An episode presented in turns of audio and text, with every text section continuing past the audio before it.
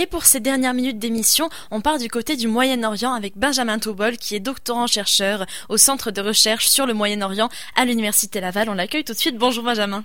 Bonjour Chloé Donc on va parler du Moyen-Orient et du retrait précipité des Américains qui va laisser le champ libre à la Turquie. Parle-moi un peu plus.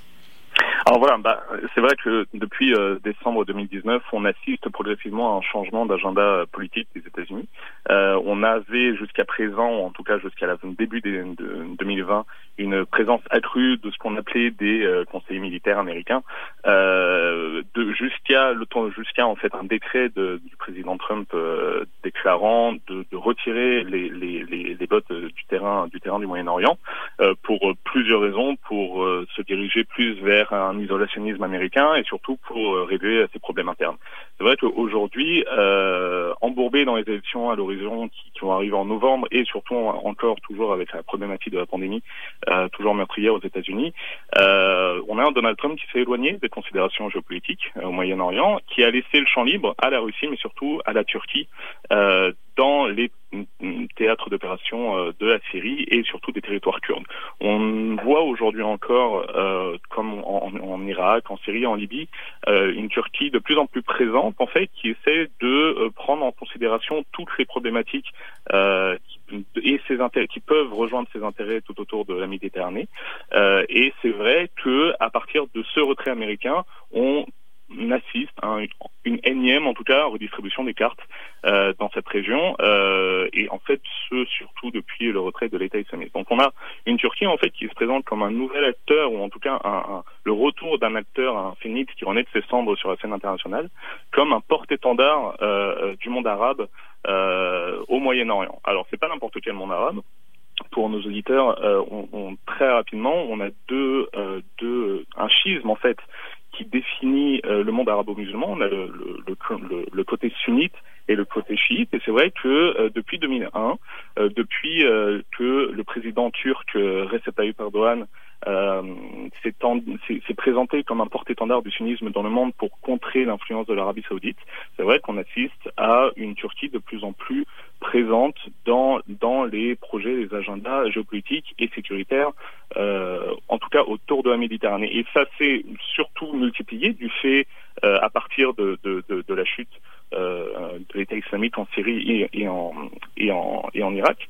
Et parallèlement à ça, c'est vrai qu'on assiste en fait la Turquie étant euh, objectivement euh, notre allié, ou en tout cas le, le, par défaut l'allié de, de, de, de, l'Europe et des États-Unis et du Canada du fait de son de sa présence dans l'OTAN. La Turquie est un membre éminent et, et très important de l'OTAN. Et eh ben on, on, on, se retrouve avec une conjoncture de euh, de d'agendas politiques euh, et régionaux euh, qui ne vont pas souvent, et c'est c'est le dire, en l'occurrence, dans le sens des États-Unis et encore plus euh, du Canada. Donc c'est vrai que euh, le, le, le, quand on parle aujourd'hui du, du taux du, du, du virage euh, islamiste euh, de, du, président Recep Tayyip Erdogan, qui, qui on, on, peut vraiment appeler ça un virage parce que euh, depuis 2005, en fait, le, la Turquie s'était tournée vers l'Europe et espérait en fait une adhésion rapide à l'Europe, si, si, ce n'est pas fait.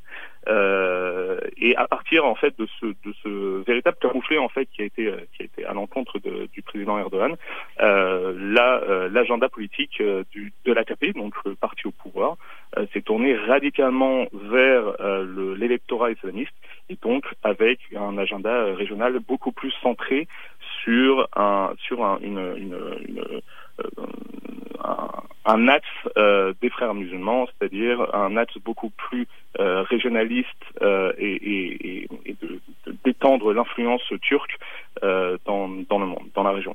Donc c'est vrai que le, le, le, président Erdogan, on le voit aujourd'hui un petit peu comme un nouveau sultan. en tout cas, il se présente, il souhaite se présenter comme un nouveau sultan de, de, de, de l'Empire ottoman. Et c'est vrai que euh, dans, dans cette région qui est complètement qui est une zone grise, on appelle ça une zone, zone grise, c'est-à-dire que aucune frontière n'est stable, aucun acteur euh, on peut rencontrer, c'est ce qu'on a vu en, Syrie, c'est ce qu'on a vu pendant longtemps en, Irak, mhm. euh, aucun acteur n'est véritablement euh, stable. et là, en l'occurrence, il se trouve a priori que la Turquie représente semble représenter un acteur stable qui fait partie de l'OTAN et donc qui a qui, a sa voix au chapitre euh, dans la politique régionale, euh, en tout cas la politique du Moyen-Orient de l'OTAN. Et ça, c'était a priori, a priori c'était très embêtant pour les, pour pour les États-Unis, a fortiori pour le Canada, qui est calqué sur la politique des États-Unis euh, en la matière. Et c'est vrai que cette nouvelle campagne d'influence méditerranéenne en Syrie, plus loin en Libye, fait enfin continue à fissurer le, la, la, cohésion de l'OTAN dans cette région. Waouh Non, c'était beaucoup de choses. C'est vrai que là, il fallait du café, il fallait. Euh, je pense que ça prenait du café, effectivement. Et c'est, euh, ok, c'était vraiment super intéressant. Là, on est, on est, on je suis passé par, euh, je passais par tous les, par tous les coins d'un coup. Je, vais prendre le temps de m'en remettre. Mais là, c'est, vraiment dans l'actualité. De toute façon, bah, tu sais, je, je le rappelle, c'est quand même par le toi, as été, ça a été vraiment provoqué ta chronique par justement ce retrait des Américains. Les Américains en ce moment qui sont comme même par contre, en ce moment aussi, euh, au, Moyen-Orient, il n'y a pas que ça. Il y a aussi là une vague de, des taux de virus les plus élevés. Euh, c'est comme il y a tellement de choses à dire sur sur ce coin.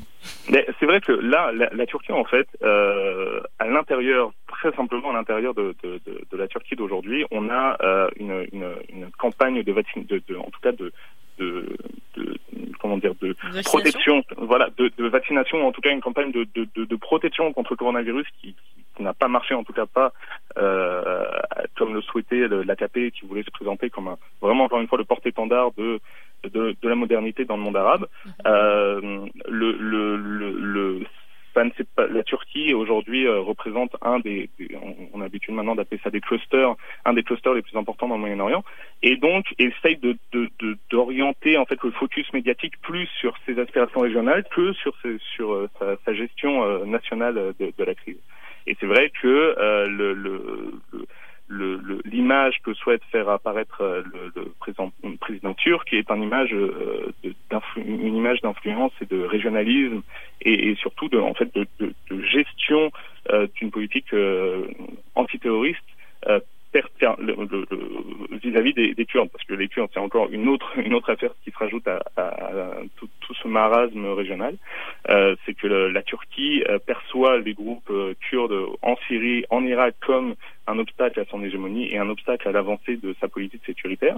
mais de l'autre côté, dans l'OTAN et surtout depuis le retrait des Américains qui, qui, qui, qui jusque-là représentait un, un certain un, un, solide appui pour les Kurdes. Euh, c'est vrai que depuis leur retrait, euh, on a aujourd'hui euh, une, une, politique anti-kurde virulente en Syrie et en Turquie, euh, qui, va encore une fois à l'encontre de cette de cette de cette cet agenda régional de, de l'OTAN. Les, Kurdes qui, les Kurdes qui étaient une, une population qui était bah, qui, a, qui, a, été littéralement massacrée en fait là. Non, les Kurdes ont été les, les Kurdes en fait c'est une population jusqu'à présent sans État. Alors il y a, il y a le, le, Kurdistan irakien qui reste une province autonome mais qui n'est pas un État euh, en tant que tel. Euh, c'est une population qui se répand de la Turquie à la Syrie, à l'Irak jusqu'à l'Iran. Euh, donc c'est un, enjeu majeur dans la politique régionale de, de, de, du Moyen-Orient, en tout cas de cette région-là. Euh, et c'est vrai qu'on en a beaucoup entendu parler, surtout dans, dans, dans la sphère médiatique, avec le, le, la ville de Kobané, ce qu'on a appelé la résistance de la ville de Kobané, euh, où on a présenté véritablement les Kurdes comme un rempart face à l'État islamique, face au, au, à l'hégémonie euh, euh, syrienne et à l'hégémonie turque. Euh, et c'est vrai qu'on n'en entend plus parler. Pourquoi, ou en tout cas moins, et pourquoi on n'en entend plus parler? Parce que euh, le, le, le, retrait progressif des, des, troupes américaines on fait que euh, bah, on oublie un petit peu le, les, les, tensions euh, locales, ce qu'on considère aujourd'hui comme des tensions locales. Euh, mais c'est vrai que voilà l'image médiatique des femmes combattantes kurdes euh, vaillantes contre l'État islamique et contre contre la Turquie, c'est un peu effrité. Ouais, ça, ça, avait une image très forte à ce moment-là. Madame, je suis désolée, je vais devoir te couper car on est à la fin de l'émission. on est à la fin de l'émission, donc je te remercie beaucoup pour, pour ce point très éclairant. Passe une très belle journée et puis on se parle bientôt. Bye bye.